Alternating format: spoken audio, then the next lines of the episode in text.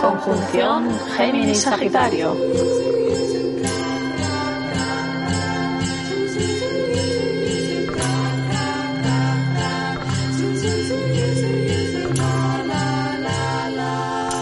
Bienvenidas a una nueva conjunción Géminis-Sagitario, emitiendo desde nuestros canales de Evox, Spotify y Apple Podcast, y en las remisiones del emisor online de Ovejas Negras. Somos Elena Esquís y Viveca Goyanes. Y hoy lo prometido es deuda y ha venido a tomarse una infusión o a tirársela por encima con nosotras Marichu Alonso, siempre a la cabeza del fantástico proyecto Utercine. Hola Marichu. Hola, ¿qué tal estáis? Buenas. Hola Vive. ¿Qué tal? Estamos un poco tímidas hoy, parece, ¿no? Ya ves. Así un poco. ¿Será? ¿Tendrá algo que ver con el tema que venimos a hablar? Esa, es un poco de gente enratonada y tímida, ¿no? Este asunto. Ahí en tu habitación haciendo fancinillos. Y de hecho, hoy venimos a hablar de autoedición con. Entonces. Perdón, es que nos veía la cámara. Entonces, bueno. Eh, entonces, vamos a empezar hoy el programa con una pregunta basic para empezar nuestra discusión, que es, ¿qué entendemos por autoedición? Pues a ver, yo quería decirlo de tímidas porque, a ver, bueno, Elena, Elena es un poco más extrovert, la verdad, está aquí. yo más No, pero a ver, eh, el tema de autoedición, no sé, a mí siempre lo relaciono, no sé si vosotros os podéis identificar con esto también, con ese, esa idea de estar un poco a tu bola, en tu casa, en tu habitación, en plan teniendo ideas y tratando de materializarlas en los formatos más distintos o ideando en qué formatos, qué formatos son los mejores para darle vida a estas ideas o a estos proyectos que tengo, ¿no? Y lo digo en general porque molaba, bueno, nuestra idea con este podcast de autoedición no era solo centrarnos en el tema de la autoedición en papel, que es algo en lo que las tres hemos estado metidas, por cierto, alguna gente lo sabréis, eh, tema fanzines, revistas underground, etcétera. Pero claro, al final es que es un tema, es más cuestión de proyectos, ¿no? En plan, eh, que pueden tomar las formas más distintas. Igual me estoy repitiendo un poco, pero es que es como recalcar, recalcar esta idea, ¿no? Y por ejemplo, en en Utercine es lo que estaba pasando, ¿no? Que ahora de repente es como este pavo, real punky abriendo su cola y mostrando como no solo un formato, sino unos cuantos, ¿no? Sí, eh, mola mucho el enfoque que, le estamos dando porque es eso, es, al final es luchar por un proyecto, no solamente autopublicación, sino autoedición en general y siempre pues como esa, eh, bueno, estar atravesadas por ese do it yourself, ese do it together, ¿no? de de hacerlo pues ya bien sea sole o, con amigues. Y bueno, sí, en, en al final, ahora con el sello discográfico, pues eh, nada, lancé la maqueta en CD de las Coñote Bill. Eh, ahora el vinilo de No Más Punkies Muertas y bueno, ya ha salido de fábrica una, una cinta de casete. Así que bueno, a tope de formatos. Joder, así me gusta, hay una buena variedad, que es algo que trataremos un poquito más adelante. Eh, yo quería un poco hacer una introducción por si hay alguien que nos escuche que no esté acostumbrada, acostumbrada, acostumbrada a todas estas historias, que no creo, pero por si acaso, ¿no? Que entendemos un poco por autoedición, voy a darse una definición como pseudodiccionario, que no le he mirado en el diccionario ni me importa, que le estén por el culo a la RAE, eh, que es, eh, entendemos por autoedición el hacer un proyecto fuera de los estándares profesionales porque a mí todo esto me hace mucho reflexionar de por qué pensamos que porque alguien se gana la vida con algo es mejor en ello.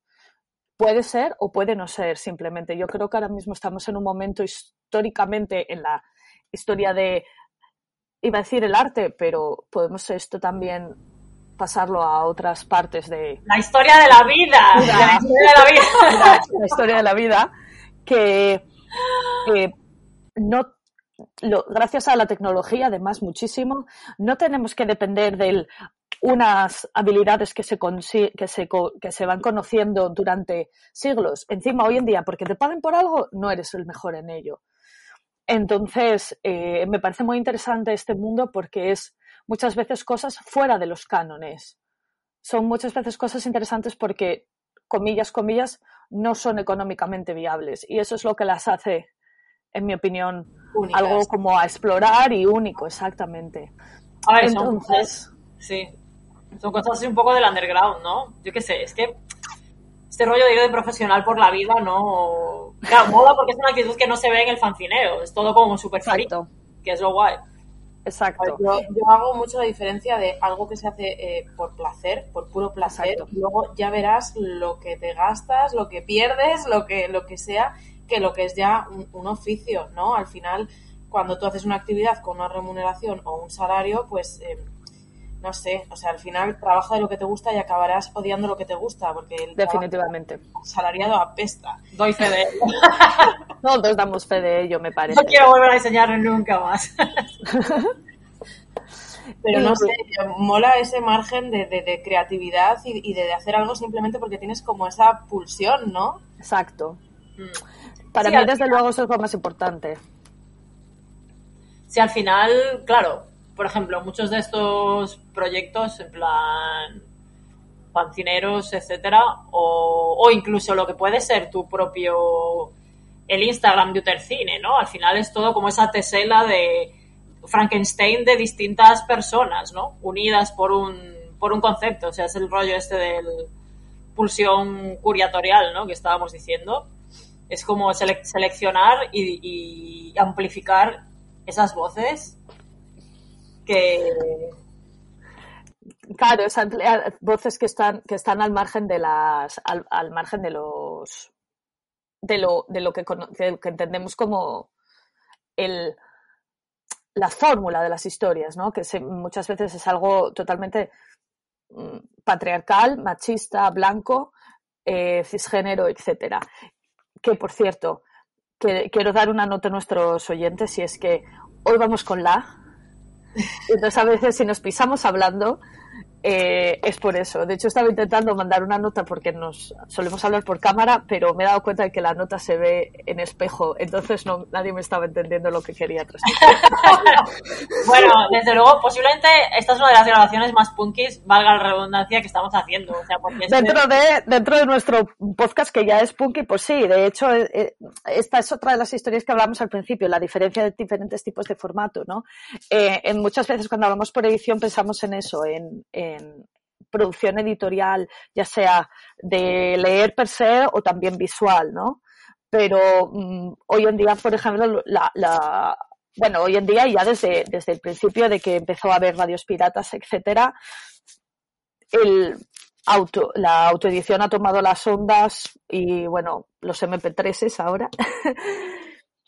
haciendo que, que, la gente, pues, que los que no, la gente que estamos fuera un poco de los márgenes y la gente que hablamos de cosas que igual mm, no se consideran tan no, no voy a decir interesantes, sino la gente que hablamos de cosas que parece que no es lo que hay que hablar, ¿no? Eh, hacemos cosas muy guays y hay por ahí podcasts que son auténticas curradas.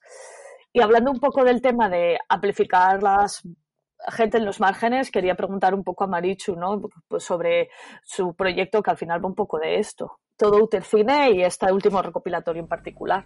Sí, hilando, hilando un poco con lo que con lo que o sea, lo que comentabas, ¿no? De, al final estás hablando del canon, ¿no? Como ese conjunto así como tan rígido de, tanto de personas como de obras, ya sea de, de, arte, de, literatura o de música, ¿no? Que, que, que son como lo mejor, ¿no? La alta cultura, lo, imprescindible, lo reseñable, lo importante de, Occidente y que, joder, que, en la autoedición estamos fuerísima de, eso, ¿no?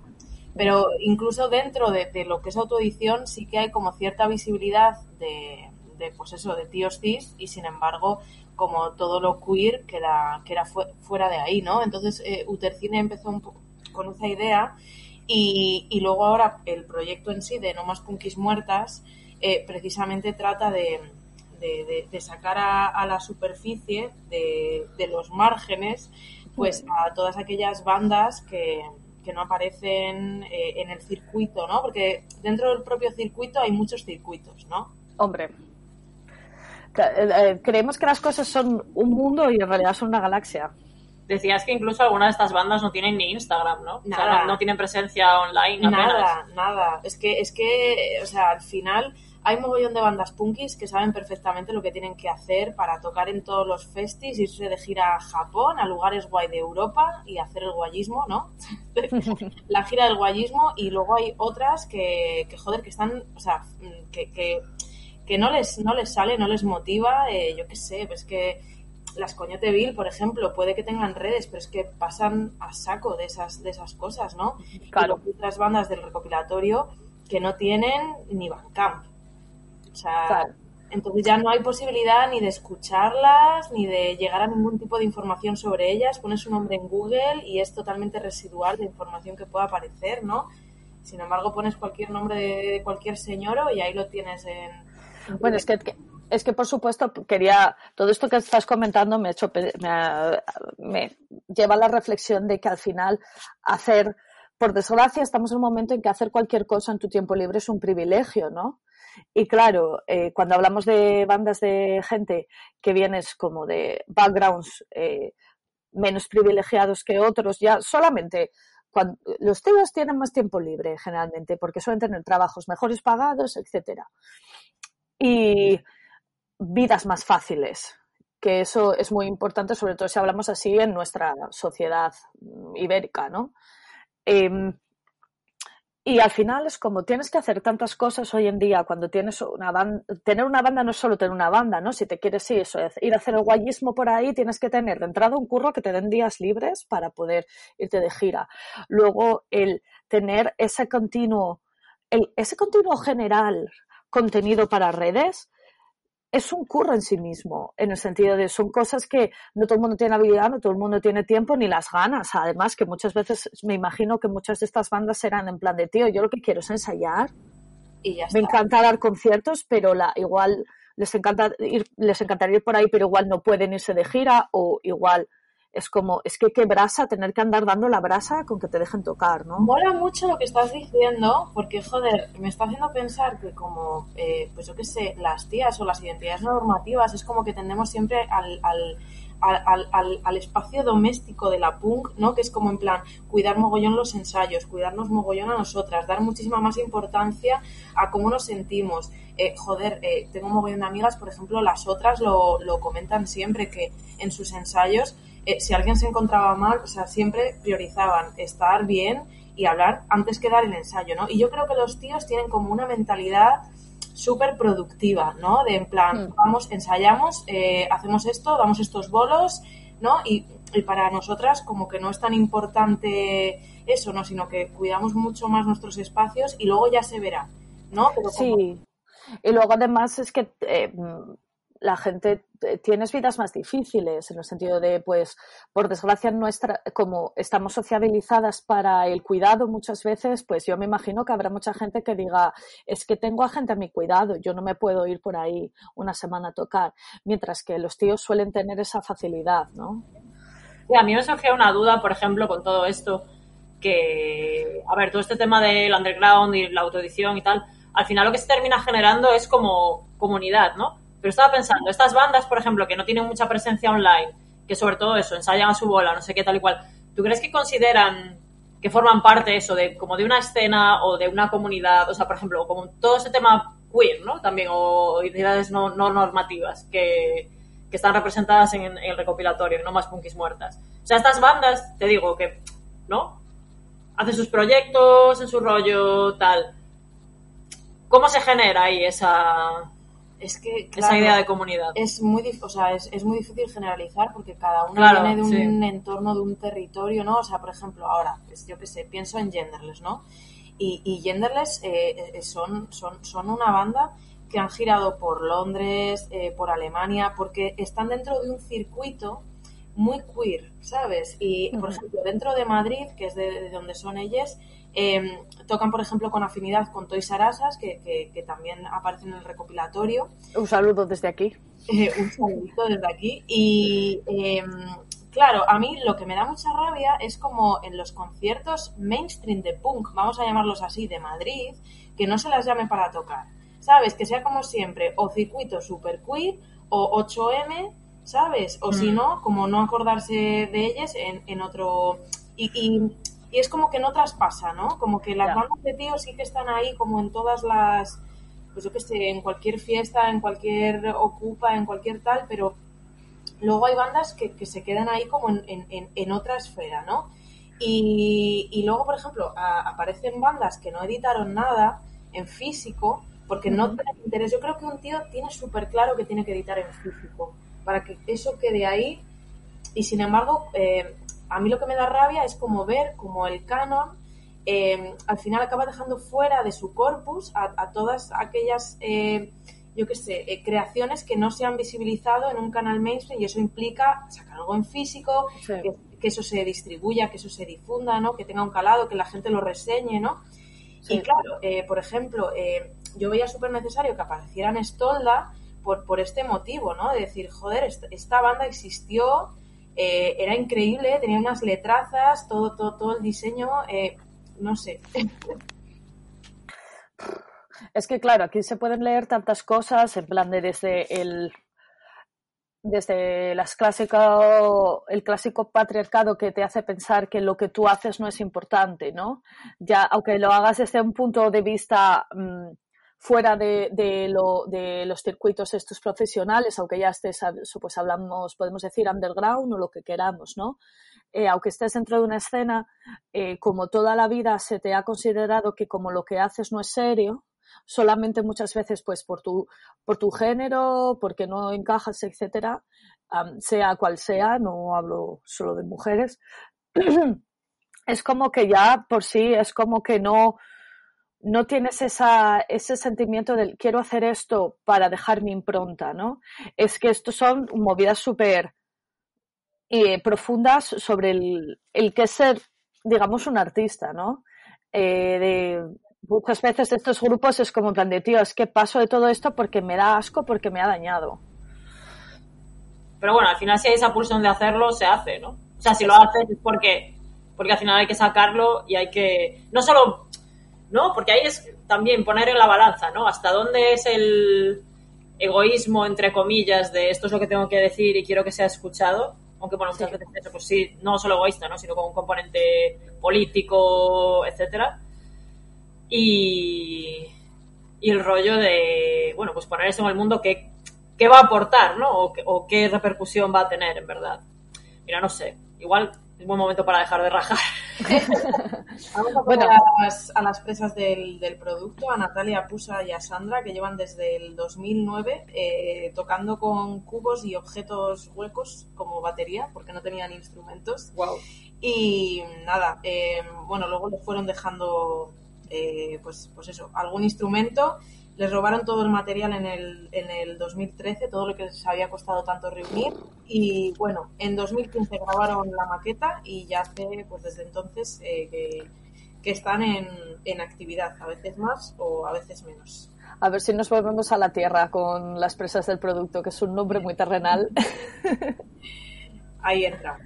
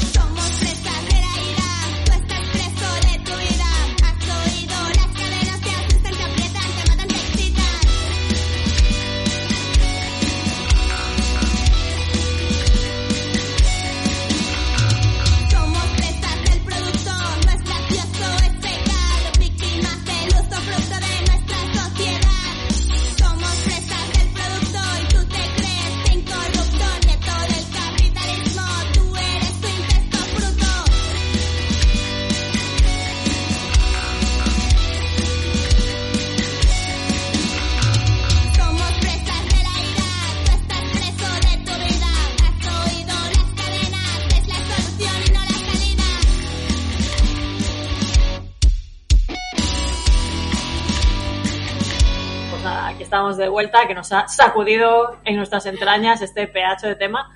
Y no sé, yo quería preguntar, en plan, ¿por qué, por qué el título de, de este recopilatorio, ¿no? No más punkis muertas. Eh, bueno, a ver, eh, todas morimos, ¿no? Eh, por, por, por muerte natural, pero yo creo que en el punk eh, morimos doblemente porque, bueno, mo- morimos otra vez cuando nadie nos recuerda, ¿no?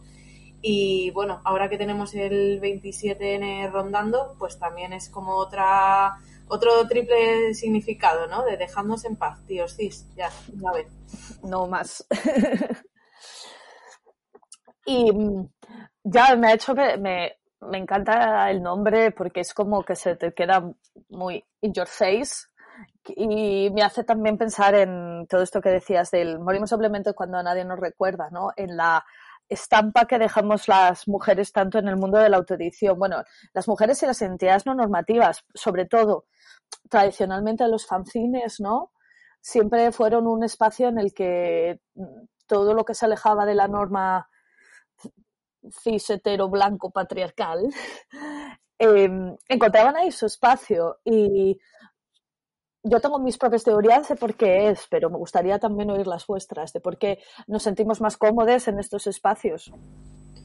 A ver, yo creo que siempre hemos creado y hemos escrito, aunque estuviese prohibido, ¿no? Y al final es algo que no te pueden quitar, aunque no tengas los medios, hacerlo por ti misma, pensarlo por ti misma. La historia está llena de, mujeres, pues yo qué sé, desde Safo, eh, yo qué sé, Hipatia, Hildegarda, ¿no? Sor Juana Inés de la Cruz. Tenemos ahí muchísimas referencias de mujeres que, que han ido en contra de lo establecido y que, que han creado, ¿no? Desde su habitación propia. Eh, y, y, luego sin la necesidad de, traspasar más allá. Eh, no sé, podría ser por, por, por, ese motivo. Totalmente, yo también coincido con eso. Además, coincido en que los fanzines es un, es un espacio un poco eso de, como decía Virginia Woolf, ¿no? de ponernos ahí en nuestra habitación propia, hacer nuestras cosas y igual por, aunque crea una comunidad, es una comunidad mucho más digamos, en las sombras que, desde luego, por ejemplo, el plano de la música, ¿no? Que hablábamos antes, de que muchas veces te, la, las músicas que están fuera de como que te sientes que estás fuera y no te relacionas igual tanto, ¿no? Yo creo que también es un poco la, la búsqueda de crear tu propio espacio. tu propia sí. voz, tu propio espacio, ¿no? De hecho, sí, o sea, no sé si os ha pasado alguna vez de hacer fanzines y no rularlos, de hacerlos, o sea, al final solamente para ti. Ay, no, yo es que soy muy, muy exhibicionista. Entonces, al final, no, no. Me encanta que me miren. Entonces, pero entiendo ese punto. Yo no lo he hecho. Igual escribiendo, sí. Yo lo he hecho toda mi vida. O sea, yo de hecho, eh, o sea, todos los fanzines que hice, hasta que no pasé ya de los 20 años, no se los he dado a nadie. ¿Y eran cosas de cosas personales o eran cosas como tipo diario o eran cosas como así más tipo artículos y tal? Colas, poesía, pero también rollo punky, ¿eh? También muchas cosas punkis que luego, mmm, no sé, me parecía como un abismo compartirlo y entonces me, me, sentía cómoda haciéndolo en mi habitación y ya estaba. Claro, pero por ejemplo, si era un contenido como más íntimo, ahí sí que no implicaba este tema de amplificar otras voces, entiendo. O sea, no era ponerte en contacto con otra gente o, o sí, o era más simplemente lo tuyo, ¿no? Guardarlo para ti. Sí, sí, en cierta medida sí, pero luego, claro, cuando empecé a hacer cosas que ya implicaba, pues hacer entrevistas o playlists o demás, ahí ya me empezó a dar el vértigo de mierda, tengo que compartirlo, mi síndrome de impostora está ahí, no puedo. Esto es, esto es muy, muy importante de hablar también, lo del síndrome de impostora. Mm, igual también es como lo que en parte te obliga un poco a ese pensamiento de que el underground es más seguro, ¿no? Yo por lo menos siempre me he sentido más segura en ese sentido, de aquí vale lo que yo voy a decir y tanto si es aceptado como no o si tiene repercusión o no es como que tiene más sentido ahí no o sea no, no sé a mí de primeras yo que sé no se me hubiese ocurrido. Aunque igual esta manera de pensar pues yo que sé es más limitante no en cierto sentido no pero de primeras por ejemplo con el fuego que es un bueno un proyecto editorial que, que tuve y tal no se me hubiese ocurrido de primeras en plan no no tengo esta idea voy a hablar pues con otras editoriales más grandes o voy a intentar que alguien me financie este proyecto, ¿no? O sea, para mí la única opción era la autoedición, por este pensamiento, ¿no? Bueno, es que muchas veces, sobre todo cuando haces cosas así con, como con un punto de vista, digamos, eh, de como demostrar lo que te gusta, ¿no? Curatorial, que dirían en una academia. Eh, el punto es compartirlo con los demás, ¿no? Eh, y el concepto de buscar, bueno, de entrada, un proyecto, por ejemplo, como era El Fuego, eh, cuando tú lo empezaste, en España tampoco es que hubiera ninguna editorial, digamos, entre comillas, profesional que pudiera albergar algo así, ¿no? Y, por ejemplo, que ahora la haga, esas editoriales que, por ejemplo, yo que sé, eh, están basadas en los, en los principios fancineros, ¿no? En cierta manera. Entonces es un poco, bueno, pues gente que les ha ido bien y se han podido poner mm, a, a poner un ISBN en los libros, pero al final vienen de lo mismo, ¿no? Y yo pienso que el compartir las obsesiones además es algo que si, por ejemplo, hablando en un escenario ideal, ¿no? De, dejando de fuera los el concepto, imagínate que hubiera como editoriales que lo sacaran todo, ¿no? Como tal. Mm, El concepto de coger tus ideas y tener que presentárselas a alguien y que esas ideas se puedan moldear para acabar en, siendo como más comerciales, ¿no? Que pasa, pues yo qué sé, eh, pasa como míticos conceptos de que te cuentan una peli súper mítica, eh, pues yo qué sé, el otro día vi un documental de que Pretty Woman al principio va a ser como una peli oscura, así, rollo cine negro, no sé qué, y acabó siendo Pretty Woman, ¿no? Pues que te hagan eso con una idea tuya, tienes que estar dispuesto a que eso pase. Y yo creo que los proyectos autoeditados muchas veces nacen de, de, de, de, de lo más puro de uno mismo y yo no me gustaría que le hicieran eso a mis ideas, ¿no? No, no, claro. O sea, es- me mola dos cosas que, que has dicho. Primero lo de la obsesión, que sí era un, un concepto que, del que queríamos hablar, porque al final es como el motor, ¿no? De, de, de, pues eso, de la autoedición, en parte, ¿no? Esa obsesión. Sí, Y sí. la, claro, luego intersecciona con las obsesiones de otras personas y ahí es donde se teje todo, ¿no? Y aparece algo en el mundo real. Ser fan de una forma muy sana, ¿no? Como se ha vendido, ¿no? De, de ser fan de, ¿no? de todo este rollo que se nos ha contado de las groupies. Mola muchísimo seguir a alguien y, y- o seguir algo o, o, pues eso, o crear con una temática porque algo te, te, te motiva y te, y te moviliza, ¿no? Al final eh, eh, son las pulsiones las que te movilizan a hacer algo. Sí, totalmente. A ver, yo cuando empezamos Orfidal, que bueno, era un fanzine que tuve hace unos años, el primero lo sacamos hace más de 10 años ya, chaval. Uh. Guay. la idea, la idea venía un poco de, de, de, de hecho se llamaba Orfidal un poco por el tema, yo de aquella sufría mucha ansiedad, sigo sufriéndola, pero ya lo controlo mejor, que lo sepáis. Eh, pero Qué suerte. estamos fatal. Pasol. Bueno, el caso es que eh, de, de la ansiedad y de la obsesión, del volverte loco como con, con lo que te gusta y cómo los demás, lo que les gusta a los demás. Y de hecho uno de los puntos de partida del fanzine para mí era mucho el que los demás hablaran de las cosas que les obsesionaban. Y eso me encantaba. Y ah, pues, por ejemplo, eh, Viveca, ¿no? que colaboró en el fanzine, me acuerdo que la idea de cómo surgió la colaboración fue que una vez me empezó a contar, yo creo que cuando fui a Londres antes de vivir aquí, que quedamos y fuimos al mercado de Spitalfields, me acuerdo que me empezaste a contar, a hablar de como de joyería victoriana, que tenía pelo dentro, y yo flipé y me pareció un tema súper guapo. Y me acuerdo que pensé, esto que me estás contando, por favor, escríbeme un artículo sobre esto, ¿sabes? Em, y eso es algo que me encanta, me encanta. Yo soy muy pasional y cuando algo me encanta me apasiono con ello y me y, flipo con ello, le doy la brasa a la gente, quieran o no. Y eso es algo muy bonito de, de, de la autoedición en general, ¿no? Que es como, hola, he venido a darte la brasa con mi mierda, ¿me cuentas tú la tuya también? Y así todos estamos ahora fans de todo y qué bien, ¿no?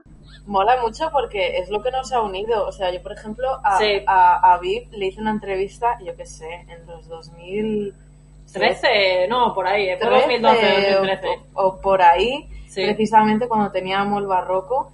Y joder, eh, mola muchísimo cuando vas conectando con gente Sí, eh, Que, con la que compartes y, y- y tienes ya asegurado con, con- vamos, con, con mucha afinidad, ¿no? Ti- Tienes esa afinidad súper asegurada, ¿no?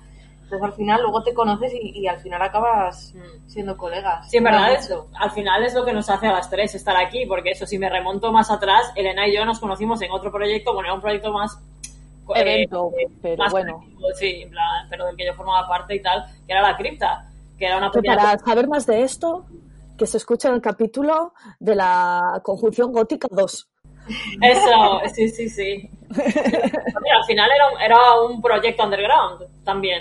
¿no? Total. De conciertos, pinchar música, pues eso también, darle voz pues a todas esas bandas que nos flipaban, reunir a la gente que, pues, que le molaba ese rollo, ¿no? En plan, ahí pues eso, con, sus crestas y sus telarañas y, así nos conocimos también. Entonces al final, esos proyectos, esa- esas ganas de, de, soltar al mundo estas ideas y que, que tuvieran pues eso pues eso crear una comunidad o una cierta repercusión es lo que nos ha unido ¿no? Pues sí, ponemos otro tema para terminar esta idea. a Sí. tope. sí yo a ver que nos explique Marichu porque así de paso que la gente vaya escuchando bandas que salen en, su, en este recopilatorio en No Más Punkis Muertas que es muy interesante además conocer pues eso tantas o sea unas bandas tan distintas y con una temática tan particular ¿no? Venga, pues ahora vamos a escuchar a las Punto G y su canción porno transfeminista. Eh, Me bueno, encanta. Las punto G son Laia, Laura y Mariona. Y bueno, son tres integrantes y una banda de anarcopunk feminista furioso y divino. Con garras y purpurina nos subimos a los escenarios para, para demostrar que tres zorras te pueden encontrar el punto G. Así es como se definen. Bueno, O garras sea- y purpurina. O sea, es que me han seducido ya. Garras Compramos. y purpurina. En plan de ya somos fans. Ya está, ya está. Venga, lo ponemos.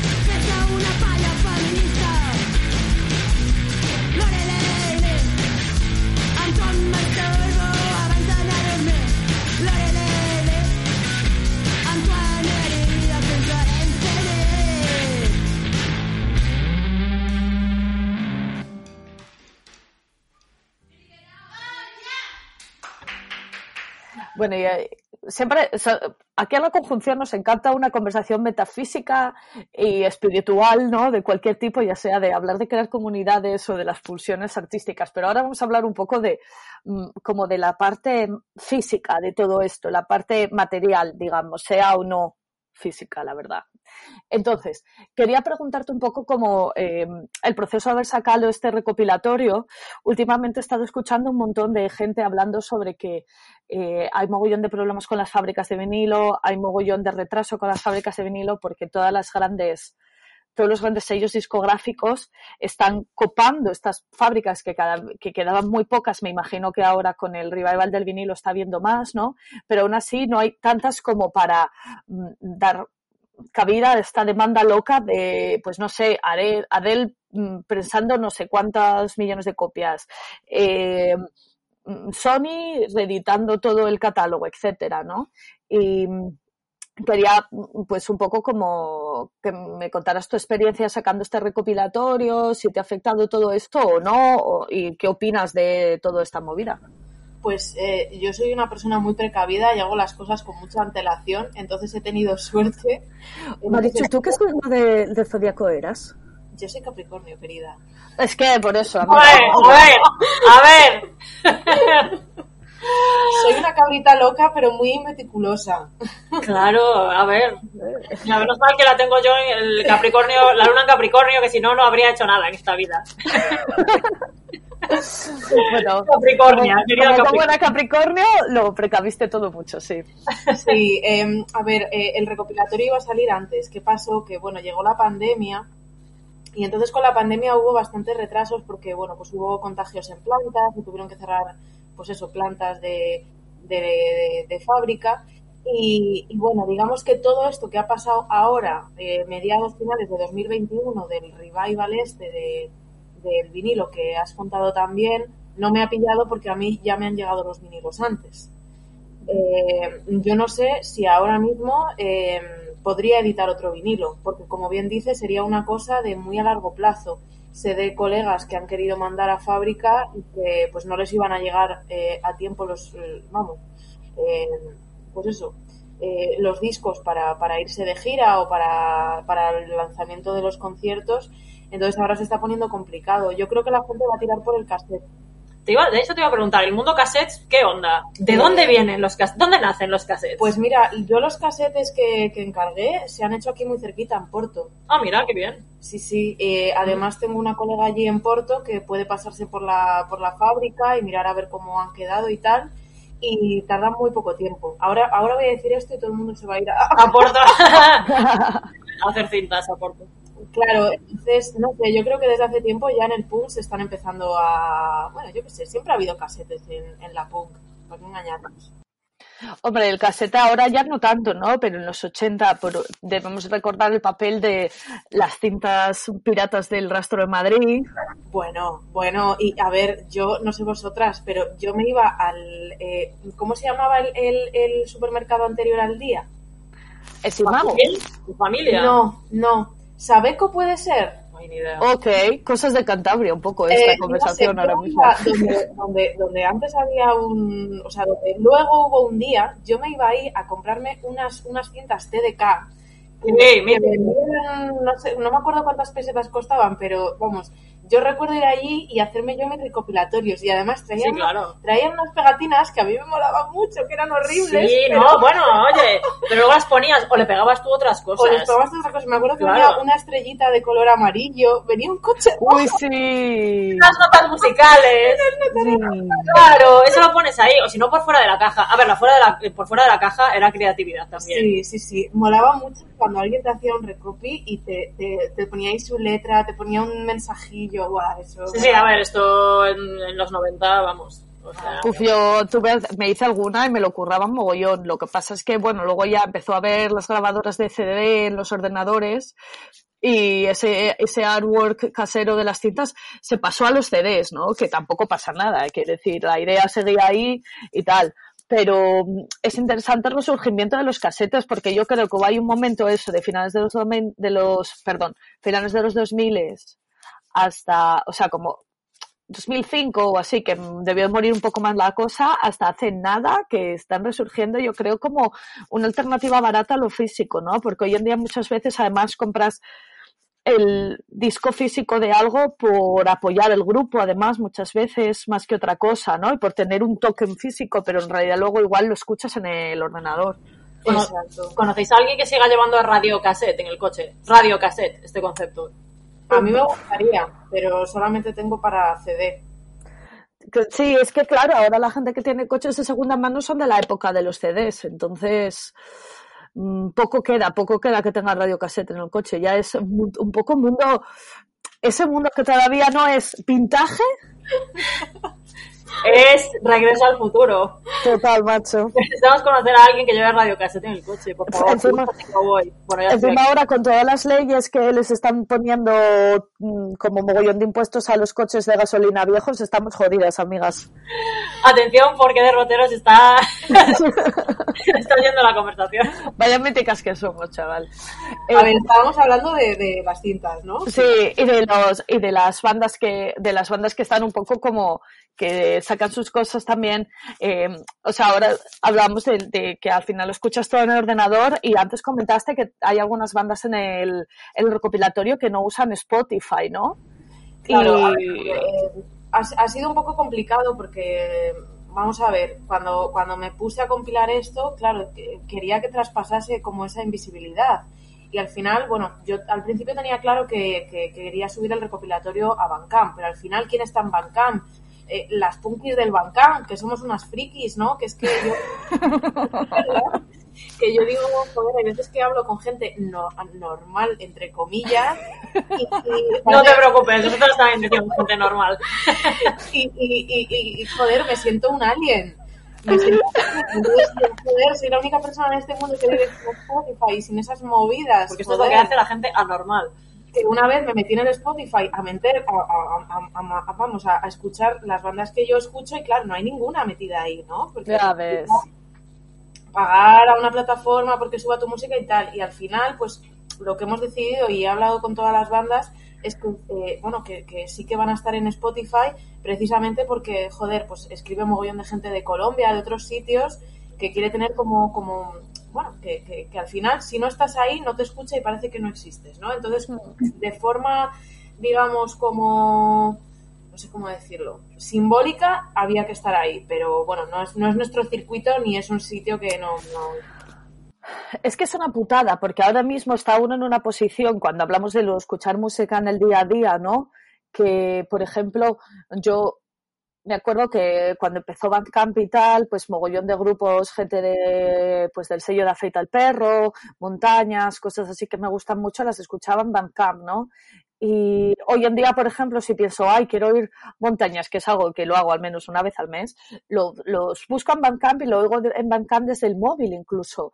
Pero claro, mm, si para tu día a día al final eh, el Spotify, que te lo bajas en el móvil y tal, es tan, es tan práctico, ¿no? Que ha dado como lugar a otro canon, que es, claro, es un poco como en las cintas del rastro en los 80, al final, mm, al estar lo- los discos como en formatos físicos que podías, la música en formatos físicos que podías intercambiar, era un poco más democrático en ciertos sentidos, porque era solo era un tema de distribución.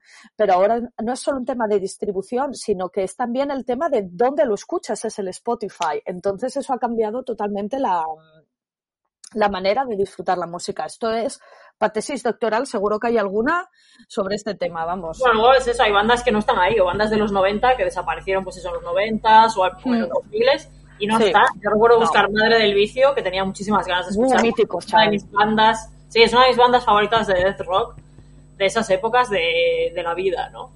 Y era como, guay, no había nada en Spotify, nada, un tema, un recopilatorio o algo así, pero no, en. YouTube sí, claro, en YouTube, por ejemplo, si la gente cuelga las cosas, ¿no? Pero en Claro. Spotify no había ni rastro.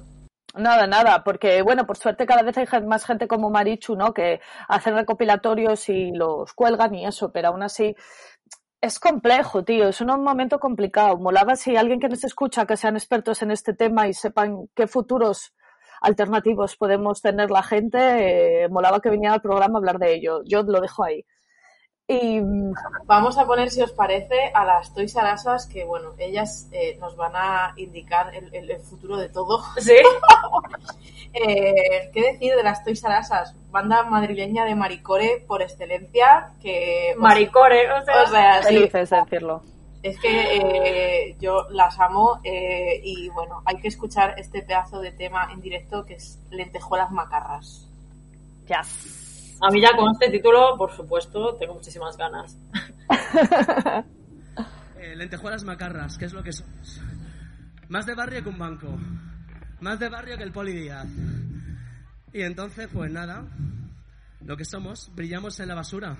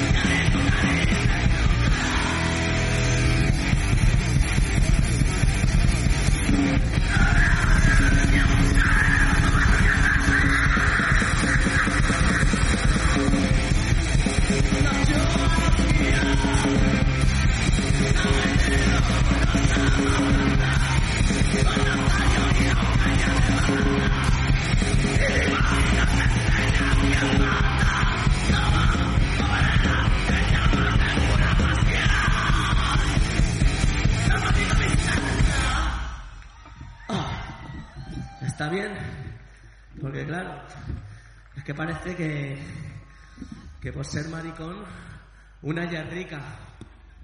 Y no, Pues estábamos hablando de todo esto, ¿no? De los futuros de cómo disfrutamos la música y también estábamos pensando un poco de en el, pa- el papel, ¿no? Que eh, tienen los, los fanzines en esta sociedad underground nuestra, ¿no? Que si pensamos en anteriormente a Internet, ¿no?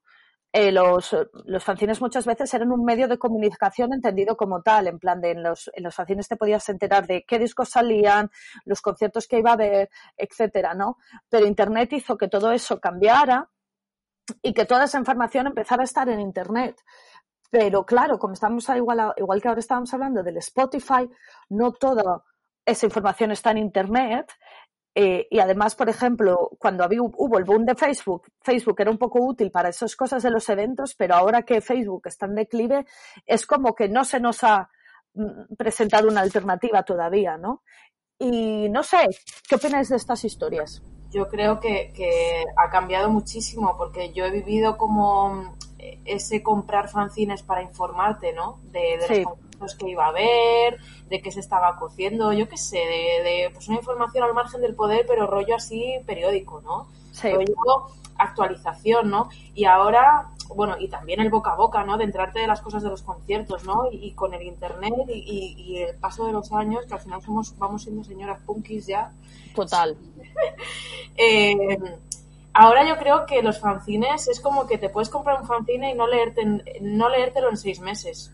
Y no Y en dos años. que es como un poco atemporal, Sí, total. ¿no? Y jo, a mí me jode como haber perdido es como esa ilusión de llegar a casa y, y, y yo qué sé, meterte en el baño a mear con el fanzine, ¿sabes? Y Claro, ahora sé. es más como el concepto del el compendio, ¿no? El almanaque, algo Sí. así. Yo el fuego, por ejemplo, lo entendía como almanaque, más que Sí, otra total.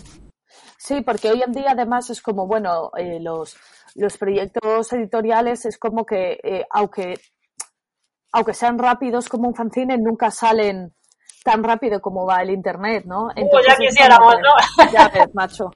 Pero es como que, claro, no, porque puedes hablar de un concierto, pero es que seguramente la gente lo lea cuando ya ha pasado el concierto, ¿no? Y se ha perdido el, el, el fanzine como medio de comunicación que no medio de expresión, ¿no? Y es una movida, porque hubo momentos eso, pues eh, an- antes hablaba de Facebook, pero también existían las CFM, que están muy bien, eh, etcétera. Y ahora es como que, bueno, hay, nos lo intentan, pues igual que pasaba con el Spotify, nos lo intentan mezclar eh, como, por ejemplo, bueno, yo no sé, claro, en Coruña es mucho más pequeño, las cosas seguro no te enteras por boca a boca, ¿no? Pero, por ejemplo, aquí está el DICE, el Eventbrite, no sé qué, que son aplicaciones de entradas que también anuncian eventos, pero claro, te anuncian los eventos que a ellos les interesan por, eh, son, por movidas económicas o que te lo intenten vender como algo guay, de mm, que lo puedes conectar, pues haciéndote míticos doble combo de, de, este momento en el que vivimos, de la posmodernidad, de eh, conecta esto con tu Spotify y cuando toque un grupo de tu Spotify te avisamos. Ya, pero ¿y si lo que escucho no está en Spotify y si, ¿sabes? Aún existen los circuitos porque existen las escenas, pero cuando, por ejemplo, te mudas a un sitio nuevo, ¿no? Yo pienso yo aquí en Londres, he tardado tantos años en ir encontrando cómo enterarme de las cosas que me interesan, que es que es alucinante, ¿no? En plan de, pues necesitas, porque necesitas tu tiempo de unirte a las escenas, mientras que yo no sé cómo era ante- anteriormente, ¿no? Pero yo pienso que antes eh, pues si conseguías dar con un fanzine local o incluso uno de fuera, te podía conectar con tu escena local. Eh, yo tengo, por ejemplo, algún número de Oz, que era uno de los periódicos contraculturales de aquí de Inglaterra de los, de los 60, 70, etcétera, y tenía una, una, unas- incluso una sección de, de anuncios por palabras y la gente buscando piso en eso. Hostia, qué guapo esto, ¿no? Ojalá volvieran cosas así. Pero bueno, que como tu sección de encuentros de, de gente, pues sobre todo gente, claro, eh, queer, em, gente en plan de busco piso con peña que sea guay porque no quiero vivir con imbéciles, sobre todo en esa época que compartir piso todavía estaba mal visto, ¿sabes? En plan de mm, como nuestras comunidades han sido fagocitadas por este momento en el que vivimos ahora de los, los emporios mm, de internet. y la inmediatez que lo impregna todo y al final vas a un concierto de punk y tienes que poner al momento que has estado y lo bien que te lo has pasado, ¿no? Yo echo de menos como ese rollo de secretismo que había antes y como, ¿no? De luego comentarlo entre colegas, ¿no? Creo que se pierde mucho al, no sé. a ver, eh, esto aún a nivel individual aún lo puedes decidir, ¿no? En plan, Sí. simplemente voy a estar aquí, no voy a hacer fotos y luego pues ya hablaremos o lo que sea, ¿no? A ver, es, el, el, asunto es colectivo, ¿no? Cómo funciona. Pero quiero decir, todavía tenemos el poder de decisión de no participar de eso, si no queremos. Y luego, por ejemplo, es como eh, las escenas y las comunidades que ahora mismo, por ejemplo, se nutren mucho de, de las redes sociales, ¿no? De Instagram, etcétera, es como que eh, son sitios que están pensados para el autobombo, pero no el bombo comunitario en el sentido de la gente que igual va a los conciertos es como foto de mí en este concierto, pero no te cuento a los que voy a ir en el futuro para que tú vengas conmigo, sino que es la prueba del yo he estado aquí, ¿no? Esto también otra tesis doctoral. McLuhan, un saludo desde aquí. En Eso tenemos, yo creo que tenemos que hacer una revisión personal cada persona. en- pues eso. eh, el medio es el masaje 3.0. ahí- Ya, mira qué callada, mira qué callada estoy yo, ¿eh? pero eh, bueno, son temas ahí para muchos programas nos da esto. No veas, yo lo que iba a decir para reconducir un poco el, Sí, que el estamos muy es que- hoy, perdón. Nada, nada, que aunque los fanzines hayan perdido un poco esta función informativa, en el frente de Utercine sí hay momento fancinero, ¿no? Sí, sí, sí, sí, joder, de hecho, eh, a ver, el, el- el recopilatorio eh, va a tener un fanzine complementario para conocer la historia de todas las bandas, con imágenes de las bandas, dónde se las puede localizar. Y aunque al final eh, yo me vea mogollón de veces como en un entresijo político de tengo que estar en las redes, hay que, ¿no? Y, y estar todo el rato pues poniendo la información en redes. Yo soy como muy viejuna en ese sentido y necesito también que haya como ese espacio físico, ¿no? De decir, bueno, pues me voy a sentar y voy a conocer, pues eso, la historia de, yo qué sé, pues de, de Croma o de las Coñoteville. Pues nada, hablando de croma, ¿pinchamos ya nuestro último tema o seguimos rajando un poquito Venga. más? No, ya está, venga. ya, ya vale, ¿no? Ya Venga, vale. venga. Mira, tenemos la promesa de segunda season, no más de una hora. Y estamos intentando cumplirla. Sí. Así ocupamos menos espacio en las redes, en las ondas. Eh, en. Muchas gracias, Marichu, por venir aquí a hacer una charla profunda con nosotras. No sé qué nos ha pasado, hay que mirar que, que no sé, esto es un poco luna en escorpio, estamos muy deep. muy deep. No sé, no sé si es verdad esto, no sé qué hay en, la, en los astros ahora mismo, pero Esa información está ahí. Está ahí. sí, y nada. Gracias por, por la charla metafísica fancinera. Eh, aquí eres siempre bienvenida, te queremos. Ay, We love oh, you so much. Da gusto estar con, Y- con amigas tan, tan bien. Y todo el mundo a meterse en las redes de Autocine, aunque Bueno, y el. Berkami, que entonces se puede comprar, bueno, todo esto, mira que poco pensamos en estas cosas. ¿Dónde se puede comprar el vinilo de No, más punkis muertas o los fanzines o todo lo que haga falta? Está la campaña activa en Berkami, que es una plataforma de estas de micromecenazgo, que está activa hasta el 10 de diciembre. Y algo que yo animo también mogollón a la gente a venir a los eventos presenciales y conocer a las bandas. Y, y cuando toquen estas bandas, por favor, a comprarles todo lo que tengan en el puestecillo, a darles un montón de mimos y, y a gritar en sus concis. Siempre, es lo más importante, bailar. Lo haremos. Y nada, nos vamos a despedir de la mejor manera posible con el manifiesto del todo de croma que os va a dejar los pelos de punta. Bueno, manifiesto del todo un poco, eh, eh, este programa ha sido un poco manifiesto del todo, madre Sí. mía. Total. Podemos cambiarle el nombre al podcast a Manifiesto del Todo. O sea, del todo y de lo más allá.